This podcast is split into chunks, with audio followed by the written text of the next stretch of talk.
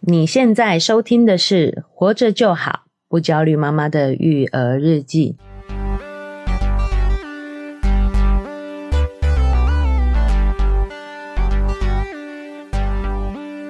我是营养师肉圆妈，大家好，我是奶舅。今天我们要聊的这个话题呢，叫做让身体做主，让行动为先。这么听起来就是很冲动啊，就像小朋友一样。这个就是我们讲的，这个是我们认知上的一个大反转哈，也是是我在啊、呃观察到很多父母育儿上的一个盲点跟误区。对，奶就常常在骂我们的，来，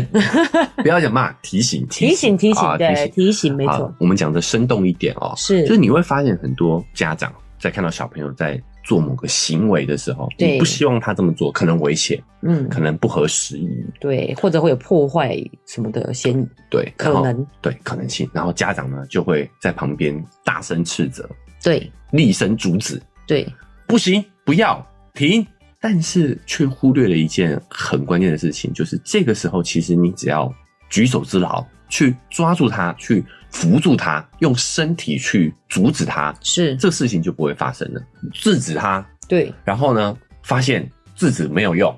然后小朋友跌倒了，啪嗒。这时候家长就会说：“你看吧，你看吧，就跟你说了 啊就， 跟你说啦，这很危险嘛，哎，有没有这 个这个画面是历历在目，对不对对啊？啊，其实这个时候也是，这个时候你应该是把它扶起来，而不是在旁边用嘴巴说“你看吧， 你看吧这点我承认，这个真的超机车”，，超机车，对不对？而且还很不耐烦，对，好，但我们身为旁观者的时候，你会觉得这个行为不对，可嗯。是很多家长自己就会陷在这个误区里是头。啊，但是我们其实我后来想想啊，这有一点真的是我们华人社会的想法吗？还是其实全世界都这样，君子动口不动手。不是，其实你去抓人家，其实有点不礼貌哎、你没有在先通知他之前先抓他，其实是不礼貌的行为，在我们大人的世界里啦。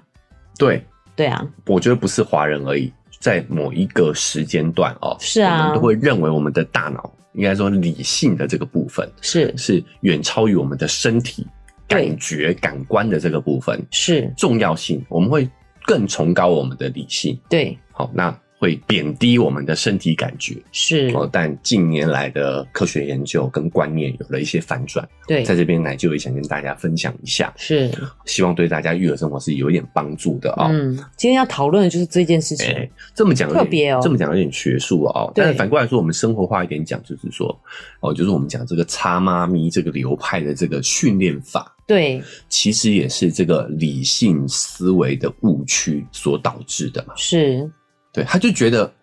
婴儿的理性、婴儿的自律、婴儿的独立是可以练出来的训练的，嗯，但根本不是这个样子的。好，我们是以前有聊过这件事情的，就是这个流派的训练方法其实已经被科学验证证为是无效的了。哦，理性这个东西在我们大脑里头就是大脑皮层在运运作作运用的嘛，嗯，好，哦就是大脑皮层在控制的。但是小朋友根本就没有大脑皮层啊，对啊，就还你没有训发练育个到屁它，呀、嗯，对不对？对，那为什么我们会有这样的一个想法？其实就是对于理性的一个错误了解，我们觉得理性比较高尚，这样比子较吗，高尚。哦嗯好，，我们需要有有理性，所以我们要从小锻炼它开始。练习，对，但现在科学界已经完全颠覆这个想法了，哦就是理性感性本一家，甚至说感性是比理性更高阶级的存在。哦，你要能够运用好你的理性，其实你要先锻炼好你的感性。情商其实是比智商来的重要的太多。如果呢，就把它换成情商跟智商，好像就更好理解嘞，嗯，是不是？理性与感性真的好模糊哦，理性与感性，就是所以很多时候我们会很习惯的在育儿上很是习惯的用指令，对用动嘴巴，对寄望小孩在这个阶段就可以听懂你的指令。对，哦，那你也觉得说啊，这个不这个时候不行，应该就是他还没有长大，我们要练习啊，持续一直地锻炼锻炼， 对对吧？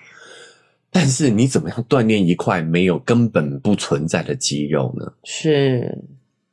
他那时候就还没有他那时候就是没有控制力嘛，大脑是皮层就是还没有长出来嘛。可是，所以其实我们可能只是大声呵斥这件事，让他吓到而已，对不对？就是一个突然一个大声吓到他而已，他并没有意识到他你他到底听到了什么东西。，对，我想强调的是，我们长期忽略当然，这个也不是我们的家长的问题，我待会对再讲哈。我们嗯长期忽略了身体上的学习，对，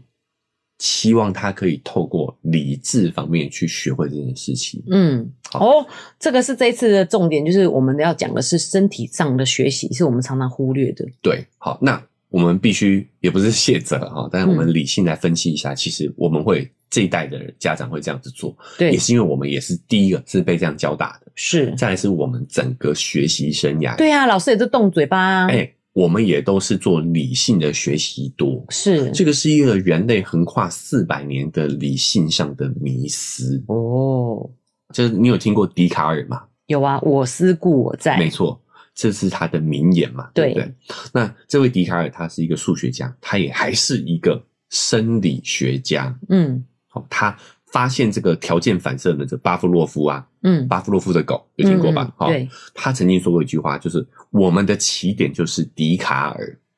哦，哎，所以笛卡尔呢，他的这个“我思故我在”呢，就嗯影响了我们后代世世代代人。嗯好，那我先讲一下巴甫洛夫这件事情，其实也是一个盲点。嗯，好，就是你看我们刚刚讲那个嗯某个流派的这个训练法，对，就觉得狗你都能够透过条件反射去训练它，是小孩应该也可以，其实真实讲就差不多是这个意思啦。对对啊，好。但是这个这个真的是有好很多有点难很多听可以欸嗯吐槽的地方，对不对？好哈， 你把小孩当狗啊、对啊，第一，小孩真的不是狗。嗯嗯。第二，巴夫洛夫的这个实验也有很多的误解。是，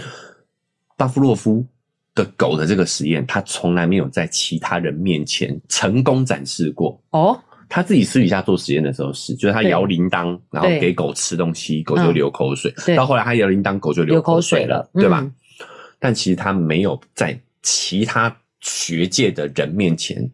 重复完成成功重现过这个实验。哦，他是在自己做实验的时候发现可以这样，是，为什么你知道吗？为什么？因为当狗发现有陌生人的时候，它的这个条件反射就不见不了，见了。哦，环境不一样，他就不会这样做了。对，嗯，所以条件反射的前提是它有足够的安全感。是，当它发现咦，怎么有陌生人在这？哦，它的口水饭就不香了 啊，口水就不流了。对，所以巴夫洛夫的狗背后有的实验背后是有这样的一个故事在的。哎，刚好因为我们刚才前面有一位听众的留言嘛，我就有讲到说，肉圆以前我们也用这个某妈咪的这个方式嘛。对，条件反射是不是其实你对你就是睡眠前要有一些步骤，譬如说，呃，关灯，然后给他怎么样听什么样的音乐，然后怎么样跟他讲故事或怎样，就是你要有一个步骤，那他就知道渐渐的进入睡眠状态，然后把它放下去，他就睡了。嗯，就是用这个方式练习。其实每个每次这样做的过程都还能胆战心惊之外，只要出去玩就不 work，了就不 work 了。对啊，对对，不对？环境一改就不一样了。嘿，那环境改了会造成什么呢？其实就是造成它感受不一样了嘛。嗯，好，那个狗为什么不流口水了？因为它发现，哎、警觉，对，它的身体感受到了异样。嗯，哎、很有趣哦。那些研究人员绝对不是围着那个狗看嘛，他们嗯一定是有一定远远地的距看嗯离嘛，甚至有一些玻璃什么的。不对，但狗都感觉得到啊，啊感觉得到因为狗的感官也是比嗯较更敏锐感的啦。对对，就是这个条件反射的前提也是你的感受是受到安抚的。是，这个你的理性的训练的前提，一样是建立在你的感性上头、感受反而凌驾在这些理性的全训练上面。训练上头。嗯对，好，说题外话啊，我们拉回来继续讲我们的笛卡尔啊。，对，好，那所以笛卡尔到底给了一个什么样的一个起点呢？嗯，哦，他刚讲了，哈、巴甫洛夫说我们的起点是笛卡尔嘛，哦，对那是什么起点嘞？好、他说最核心的观念呢，就是他把人分成了心理系统和生理系统两个独立的系统，嗯，心理系统管的是思考，对，身体系统管的是行动。嗯，好、那身体系统就不参与思考了啊，只接受心理系统的指指挥。对，也就是他认为大脑是理性的，嗯，啊，理性的大脑来指挥我们的身体，嗯，所以我们的身体系统，在他的眼里看来，在笛卡尔的眼里看来，就跟机器没什么差别，对，是比较低阶的，就受思考的指令这哎、样子。哎受我们大脑的控制，嗯，所以笛卡尔才会说“我思故我在”嘛。对，他意思就是说，只有我的心理系统，我的理性感受到了什么，我才知道我存在。嗯，好，所以这个体系到了现今之后，就延伸到了在我们一般人，我们也都是这么认为的。就在对我们的知识体系当中，我们就觉得，哎、头脑是负责决策的，对头脑里也有区域啊，哈，每个区域有不同的功能啊，哦，嗯它有的管运动啊，有的管语言啊，哈，啊，神经系统就负责把这些连接在一起。对这个东西其实就是我们现代人普遍的共知是跟认知，对不对？对，好，那这个东西其实本质上它讲就是所谓的理性主义的，嗯，也就是说，笛卡尔是这个理性主义的始起点。这个，嗯这个认知体系，它不只支配了科学，也支配了经济学、管理学，甚至是心理学。哦，也就是说，我们后来有一段时间的知识体系的发展，对，都是用这样的一个思维模式为出发点，就是大脑控制我们的行为。嗯好，啊甚至科学、经济学，还有很多学科都是在以此为基础。这有举例吗？比如说经济学上，我们就会觉得说东西越便宜，人就会买越多，就是以一个理性系统，然后你就会对就会去购对物，像这样子。啊，供需嘛，啊我嗯，们讲供需，对对，我们讲经济学现在有一个分支流派叫行为经济学，嗯，传统经济学认为人是会遵照所谓的市场逻辑的，啊对对对人是理性的生物，用理性的人类去做很多的经济学理论，嗯，但后来发现跟现实社会一比较一比对，就发现不对啊，所以后来就发展出人类行为其实是不完全理性的不，完全透过大脑去支配这样。对，所以如果拿到生活中来讲，譬如说我们会想说，哎，肉圆去吃饭，就是我们就希望我们用这句话，然后他就大脑听到了，他就支配自己的身体去吃饭，对就是这样子的意思嘛。哎、对，哦，你你讲的非常的生活化，就是这样对对对哦所以我们的育儿模式就会对也被这个影响，是，好我们就觉得应该要要他要会这件事哦他要情，听得懂啊，对但是事实上他已经会讲话啦，对他就应该要听得懂啊。对，但现在学界已经发现不是这么一回事了，哦包含行为经济学的出现，就是在告诉大家，人其实是不理性的，哦，人对是啊，会被环境、被我们的这个周遭的人事物影响，然后才去做出决策的，是这个感受才影响你去做出理性的、以为理性的决策。我有这个感受，然后我才去包装一个理性的理由，我为什么会这样做？其实我早就已经要做了。对，好，这个就是另外一个 哦大话题 是是了。是好，那我们就拉回来讲。对好，那这个反转是什么？是近三十年嗯才慢慢的有科学上的研究发现，对，好反转了。这个是什么呢？第一个就是我们发明了很多无创的技术，比如说呃核磁共振，是，那这些东西让我们可以更多的去观察我们的脑袋。哦，我讲嗯实在一点啊，我思故我在他的这个理论哦，就是只存在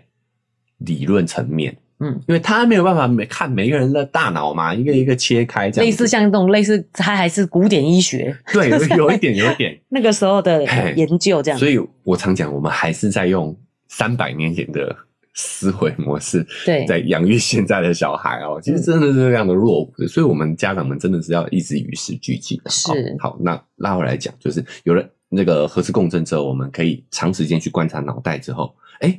发现笛卡尔想错了啊哦，啊！我们这些科学家呢，用这些新的技术去观察人类的大脑之后呢，发现人的心理跟身体其实是密不可分的，哦，那时候笛卡尔觉得是分开两个系统，两个系不同的系统，而且是理性去凌驾这个感性感性这样子。啊，身大脑凌驾于身体，对，大脑去支配身体。但其实不是这样的哦，根本不存在着心理系统和生理系统这样两套体系的区分。是，这种区分是笛卡尔硬才开的。其实我们就是一个完整哎完的整个嘿个体，的对不对？其实对，确实是近代的事情呢、因为我们现代人比较繁忙嘛。这很简单来讲，就是你压力紧张大就会拉肚子，会肚子痛，这也是感性的成分去影响到你的身体啊，对，对不对？或者是说，现在也有很多那种就是自律神经失调，嗯，对不对？你也是没办法用大脑去控制你的身体啊，对啊，对不对？对不对？你你其实冷静下来想想，就发现你的真实体验根本不是那么一回事啊，是，对不对？如果我们人是理性的，我们的大脑这么厉害，嗯对啊那你就不会紧张啊？对啊。你为什么会紧张呢？，说不要紧张，不要紧张就不紧张 就不紧或张者了是对啊就是说不要压力大，不要大，然后你就不会肚子痛。对，就不会痛啦、对啊对，不对？好，所以你会发现我们的我们的实际感受不是这么一回事的啊，是，对不是受大脑控制对的？小孩也绝对不是你讲听的啊，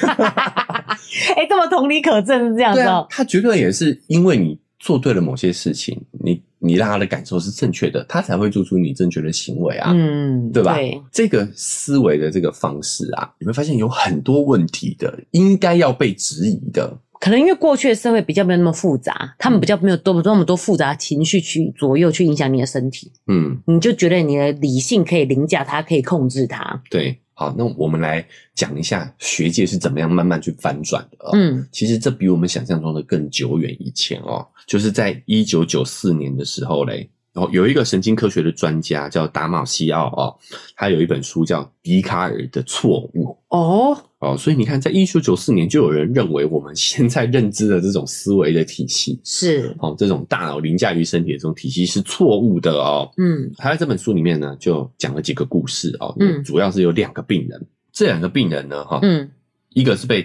头被工作的时候，他是工地的工人，他的嗯头被钢筋穿过，呃哦，，受损了嘛。是，好、那另外一个是因为肿瘤，脑肿瘤手术后，哦，大脑就受伤了。嗯好、但是他们都恢复之后，都过上了一般人的生活。嗯，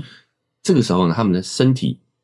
没有问题，对智商也没有问题，是，可以工作，可以结婚。他们唯一产生的问题就是情绪非常的不稳定。啊，真的哦，对啊，情绪不稳定也没什么嘛，很多人现在 情绪很稳定啊。好，但是呢，却产生了一个副作用，就是他们的判断能力是非常有问题的。哦，所以他就做了更多的研究，发现原来为什么呢？因为他们的大脑受损呢，对啊，让他们的情绪决策产生出了问题。哦，那边虽然看起来大脑是好的，但是其实那个连接是其实没有完全的修复。但很有意思的是，他的大脑皮层其实没有受影响嘛，嗯他的日常生活作息都没有问题。对，但他的情绪控制出了问题的时候呢，会反过来影响他做出错误的判断，是，所以他们就认定说，其实你的理性跟你的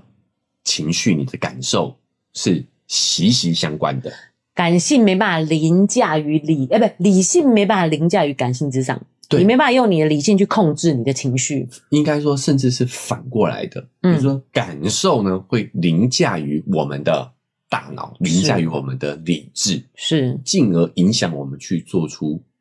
理性的决策。嗯，影响我们做出不理性的决策，这样吗？对，嗯让我们去预做出不理性的决策。嗯，哦，所以他发现我们的系统不是大脑控制身体，而是我们身体的这些感受是，会反过来影响我们去做出理性的决策。哦。这就像奶舅常常跟我们讲的，就是怎么样让小孩学习好。其实他关键他要喜欢老师，对，喜欢老师的时候，他自然就听得进去。嘿，他啊不喜欢的时候，你跟他讲说上课要专心，啊不能跟同学讲话。要尊师重啊道。对他坐在那边，他什么还是都听不进去，对对不对？这就是感性，完全就是影响到一个人。是。但你看啊，我们在学界，其实在一九九四年的时候就有提出这样的一个质疑了。对，但是我们现在普遍认知还是停留在笛卡尔人那个时代，三百年前啊，各位。是啊，所以我们会逼小孩要坐在那边专心啊，不跟同学讲话、啊，你这样就会可以才可以专心学习啊。对，好、这就是我们认为大脑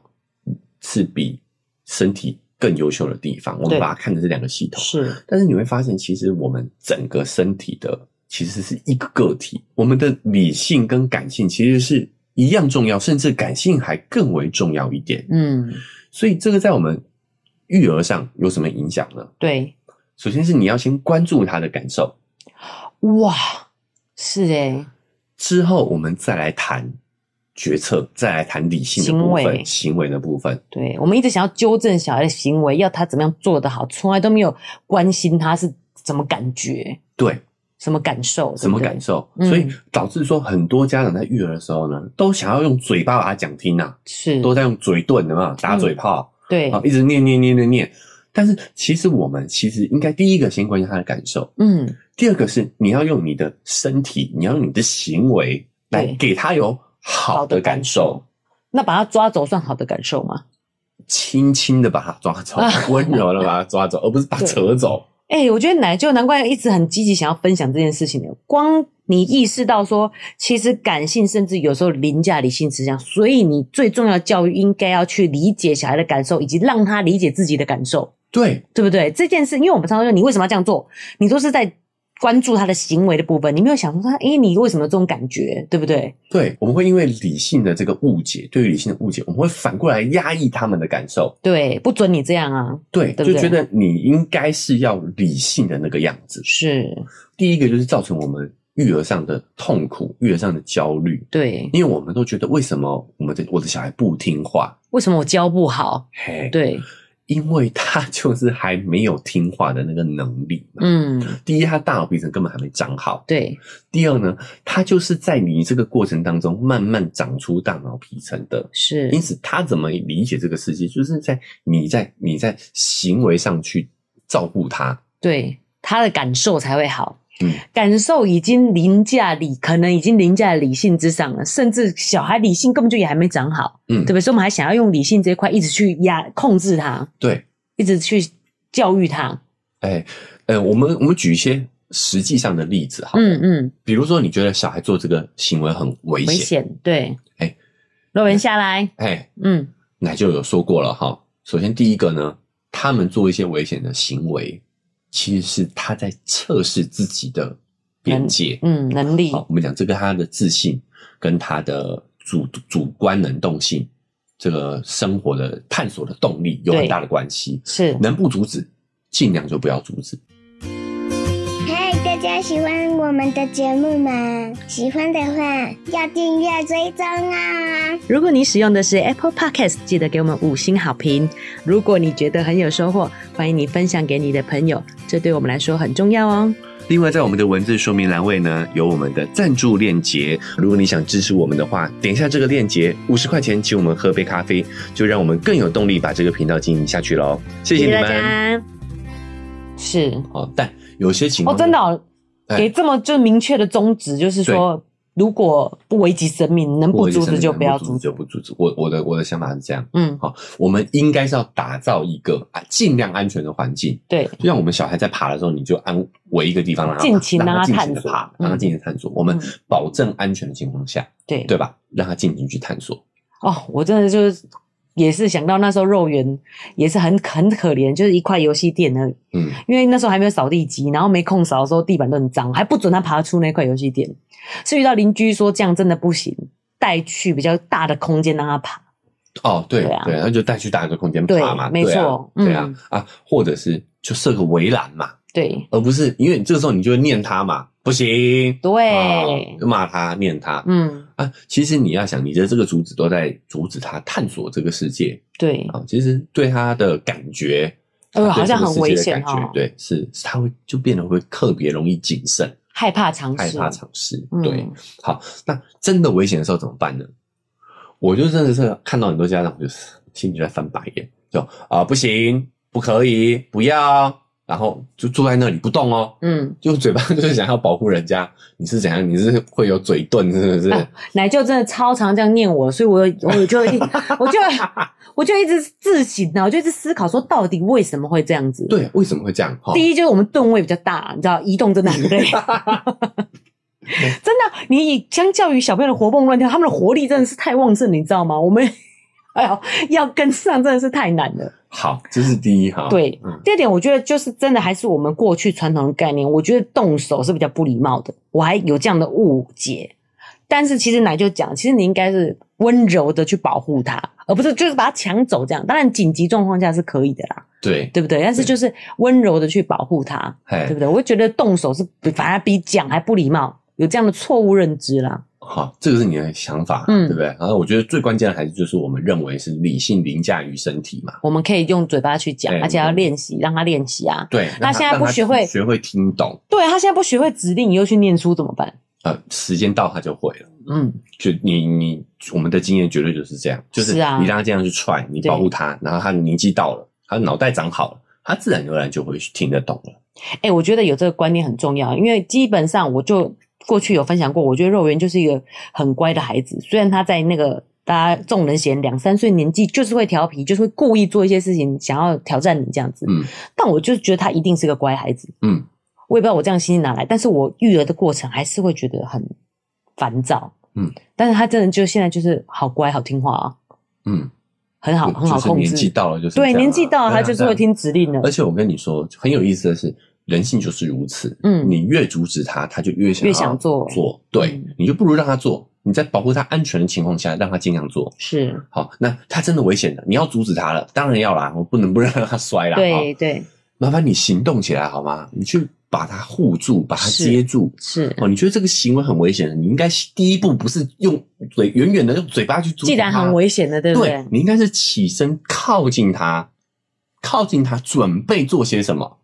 可是我们的教育也都是以教育我们的脑袋为准嘛，所以我觉得我的肉圆妈的第一反反应，应，对，第一反应也都慢了，很难。就是我觉得肉圆弟弟都有知道，我来救他反而更危险，我反而会撞到他或什么，他自己搞不好可以平衡好，有没有？ 他都想闪我的感觉，就是哎、你不要过来，我可是自己就走的好好的这种感觉。对，就我们是平常已经让很少各做位这家件长事啊情，，对，让你的身体行动起来。对，我不是说嘴炮不行啊，嗯哦，我们嘴巴动，但是身体也要跟着动啊。嗯，你先靠近它，你觉得危险，你第一反应应该是靠近它，准备保护它，是，而不是在那边远远的，然后呃，你看吧，你看吧， 对哦这真的是你们换位思考一下，有人这样跟你讲话，哦，我我就举老公跟这样，你的老公也常这样啊。老实说，老公对啊老婆也互也相都会伤害互啦。相那你伤举害个啦例子嘛，我们更感同身受一点。比如说你回去跟你先生说啊，我怎么样，工作上怎么样，然后先生就会说，你看吧，我不是早跟你讲了， 嗯，讨不讨厌？是，对啊，换位思考一下，哦我知道了，我知道了，啊打嘴炮肉圆妈确实的例子。譬如说，这个饭放比较久，可不要节俭，我就吃掉了，就隔天落嗯那晒 老，三，身体已经够不舒服了，还说你看吧，我就叫你不要吃了，对是不是？是不是很讨厌？嗯，所以小孩一样嘛，自己都会知道自己做错了嘛，是不是？身体会有感觉嘛。， 对，身体身体感觉感受很明显哦，拜拉托。嗯肚子很痛苦。对啊，我天哪，嗯，所以身体让身体行动起来啦，对好不好？好嗯然后再还有第二个例子就是，我们要小孩去，我们刚刚讲讲，刚刚是叫小孩不做什么嘛，对，第二个是我们希望小孩做什么行为的时候，对也是会犯这样的错误。对，肉圆来吃饭，哎对啊，来洗写澡功课，写功对啊，来洗写功澡，课嗯，好，那时候就用嘴巴念，嗯然后你就一方面也是啊，讲实在的，我们替家长讲点话就是也忙啦，对啊，我们手中在做其他的事情嘛，嗯做其他的事情对嘛，还有这一点呐、对对，还在做其他的事情，但是这就是效率分配的问题了。对，时间要安排，要安排好，哎 嗯时间安排好。哦，我举的例子都是肉圆妈的例子啊，但是是各位肉，我觉得肉圆妈已经做的不错了哈。哦我只是是哦因为我只我我最接近最离，比如说洗澡这件事情，对。你已经讲过很多遍了，你要再讲一遍吗再？讲一遍，你还要先哦就是打一下预防针，怕我就是太伤心哎怕了。他太对伤心。对，就是比如说时间到了，你对说几点？哦，这这是肉圆妈已经进步的地方。以前她就自己一个人在那边放水，放完水之后就直接要小孩进来洗，对然后她边放就会开始边念。我想对这应该也是很多家长的写照啦。对，啊，哎，进来洗澡，啊，肉圆进来洗澡。对，好啊，不，你就发现肉眼不动，我就生气。我不是跟你讲过很多次了吗？叫了很多次了吗？对啊不对？生气，你都啊没听到我讲话吗？你听懂我讲话吗？对，好。这个第一个进步是什么？我跟肉圆妈说，小孩其实是没有时间观念的，对哦因为他们的大脑理性层面都还没长好，所以他嗯们其实是很难有规划的。嗯，所以你要给他定个时间，啊他都没时间观念，怎么定时间？有闹钟就是要帮助。对比如说你像我们后来，肉圆妈就会跟他说，你长针到几进来洗澡，对，好，哎、你就发现他有有一点进步了，嗯，对不对？好，他他发现时间到的时候，他就会眼睛看着电视，然后身体还是会慢慢往慢慢移动慢慢往洗澡的地方移动。至少也比较不会这么生气，因为你打断他在看电视，他也是很不会送。对对对对，嗯然后、就是很多家长他不清楚，他就觉得一样嘛，也是理性的思维凌驾于感性嘛，对，还是啊，电视你就按暂停，等一下再看就就好了嘛。难的，对啊，对。可是你不是当事人，你不知道他的那个感觉嘛？ 对他最近又在看那个猜谜的，很想 很想知道答他案知，道答案推理啦，推理。对嘛 对？哦，这是是身体的感觉，其实是凌驾于你的理性的啦。嗯他当下那个情绪就是还没办法中断没、好，啊，这是第一点对。所以这个时候，我觉得家长又又更多要求了。嗯他其实已经慢慢在移动了，但你就觉得为什么不行快一点？为什么不马上过来？对，嗯，好，但你会发现这个时候呢，我就会跟若瑞妈讲说，你去把他扶进去，对，你不用扯他，拉扯进你来，不用不用扯，但是你抱着他慢慢的往里面移动，嗯，其实他是会配合的，对啊，他他没有他没有抗抗拒他不过会的，反抗。嗯，他其实真的就是大脑皮层还没长好，嗯他没办法控制，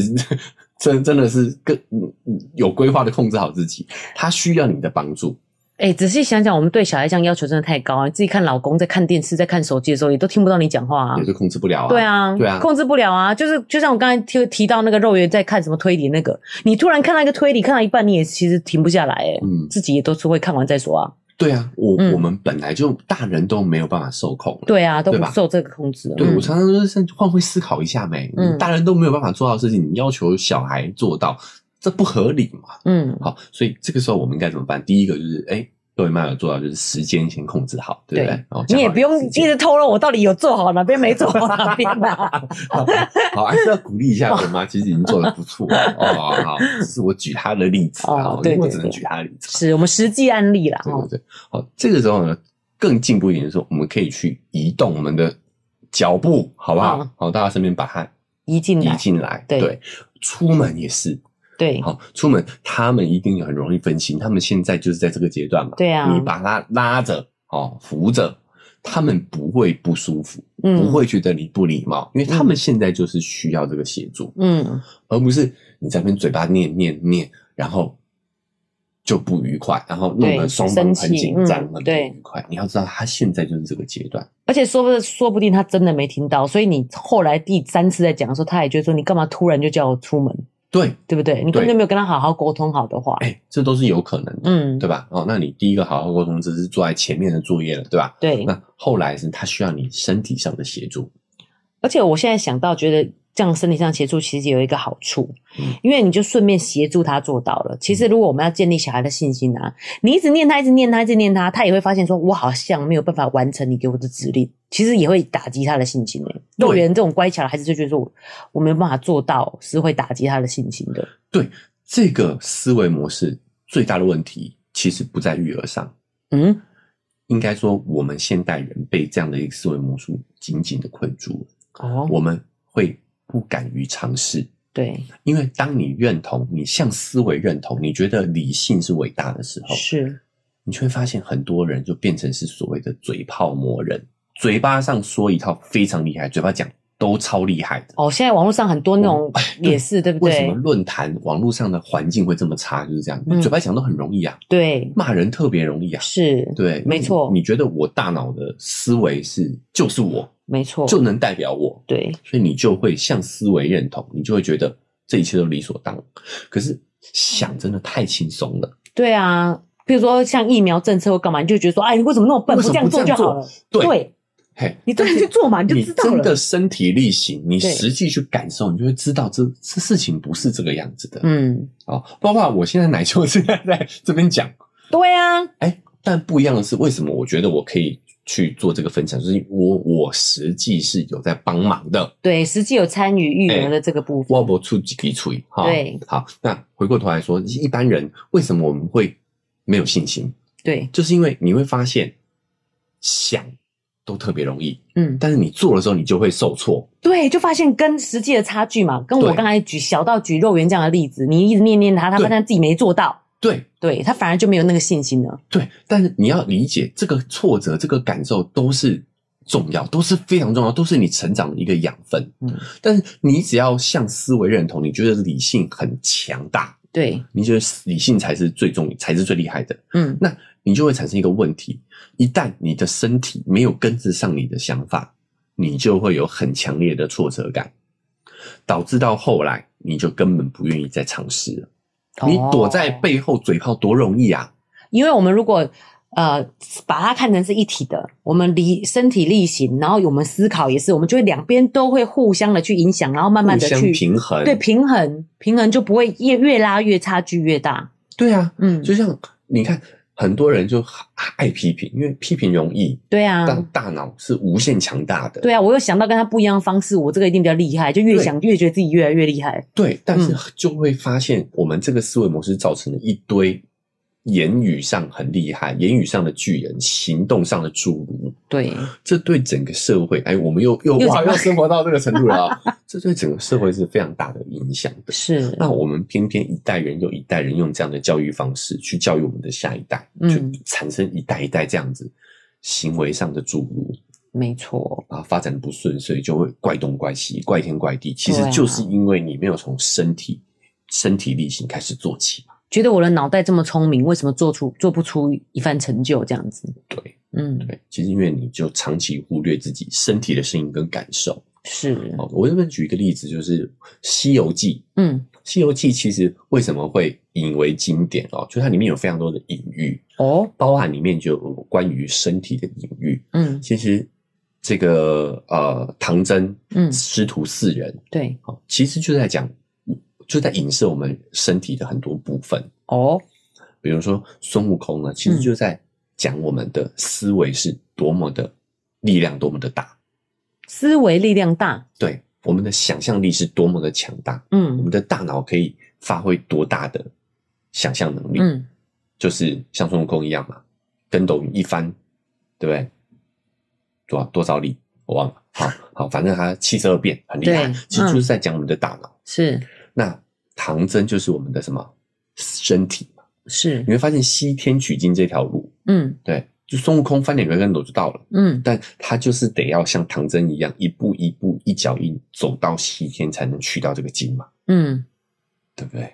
哦，我觉得我记得故事里还有一个，就是他翻两跟斗去拿回来就就不见，就变成是废纸一张。哦，所以他那个就是想象中的自己可以这样子，对对，嗯其实孙悟空就是我们理想中大脑中的自己，嗯，但是我们每个人如果真的是要取得什么样的成绩跟成就，要像唐僧一样一一步步一一脚脚印印的去是，真的去走过这条路，是你的身体感受。嗯，好，其实这个西西天取经的这个经书啊，对，也讲的就是你过程这个过程。嗯，所以为什么孙悟空翻过去是拿不到的？哦，你过程中你才会学习到这些精髓，对，嗯，实际不是那个经书，不是，，嗯而且是经验，是你在这个过程这个当中的经验的嗯学习。嗯，好，这就是为什么《西游记》是经典的原因，就是它有很多的隐喻啦。哦，对，那拉回来讲，就是对育儿也是，是你要让你要去创造的是让小孩可以去用身体去感受这个世界嗯的，机会跟空间。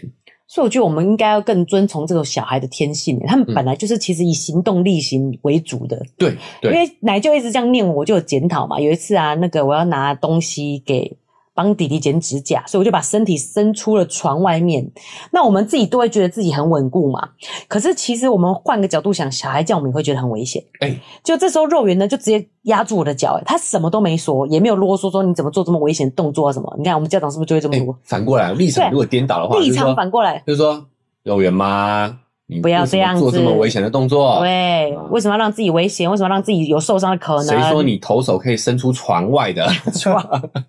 对，就是简单来讲，就是我把头呃可能有半身的伸出去要拿指甲嗯剪，就肉圆就直接压住我的脚保护我，是不是很感人？ 对他想保护你，对他是直接行动的，，对他不会用嘴巴说，对，所以小朋友是更接近我们真实的样貌的。，是，哦，所以很多人问我说，哦，育儿到底有什么好处？你还记得我们有讨论过这件事情？嗯，我说，其实我在小孩身上学到很多，对就是他们才是正最接近我们真实样子的对，不，嗯所以我才说我们真的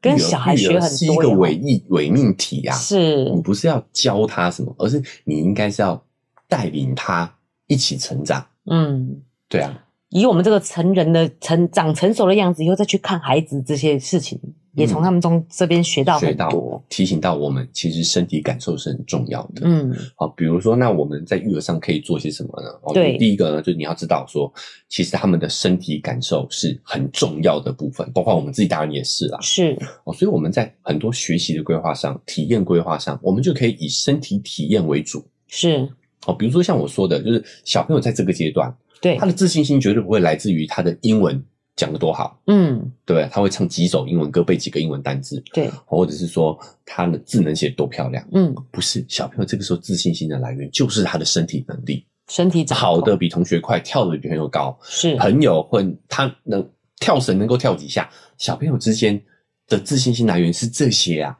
是，而且这些真的是他们身体落实去做到，他就觉得他知道他真的能做到的事情。对嗯，对，好，那所以我们要有阶段性的带他们去做一些身体是有感受的活动。是，比如说你会发现，像很多日本的动物园，他们就会有让小孩可以接触到动物的机会，对他们会找一些呃可以触摸的生物对让小孩摸。是现在台湾慢慢也有这样的东西了，嗯对吧？哦，就是因为他知道小朋友其实在意的是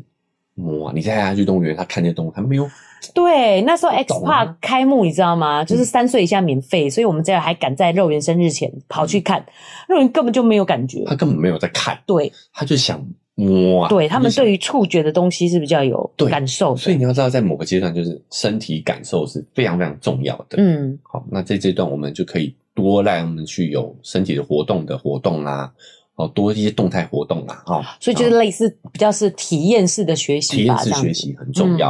啊。其实真的不是年纪问题，每一个阶段体验式学习都很重要。对啊，这些体验是最珍贵的。不，对，嗯哦，少安排一些坐在那边看听的活动，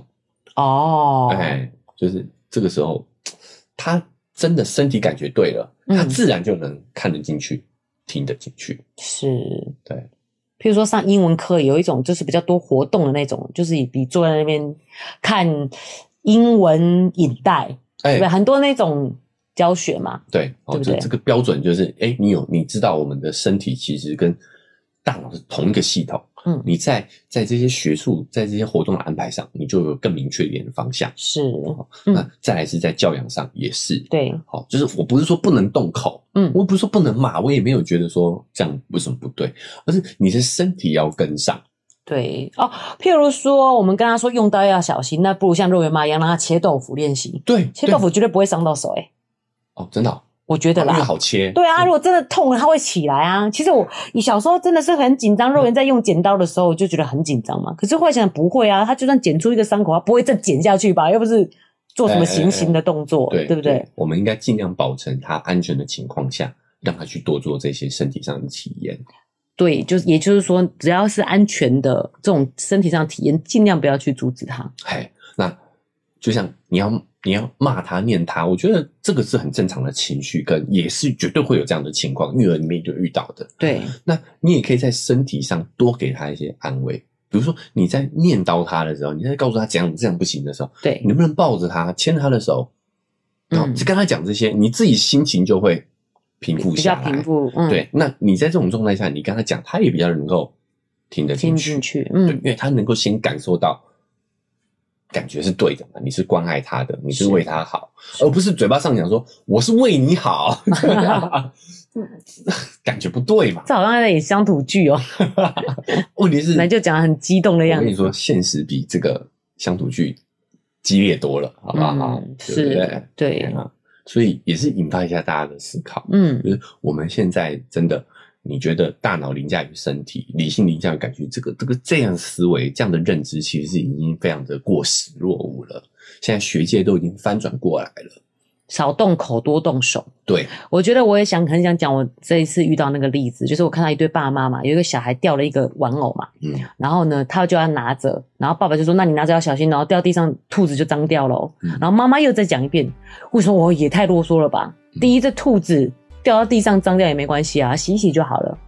对不对？第二，其实小孩只是没有照你意愿，觉得说兔子先放在包包里，在家里再拿出来，嗯嗯，比较不会用脏这件事情，你就一直念，一直念，一直念。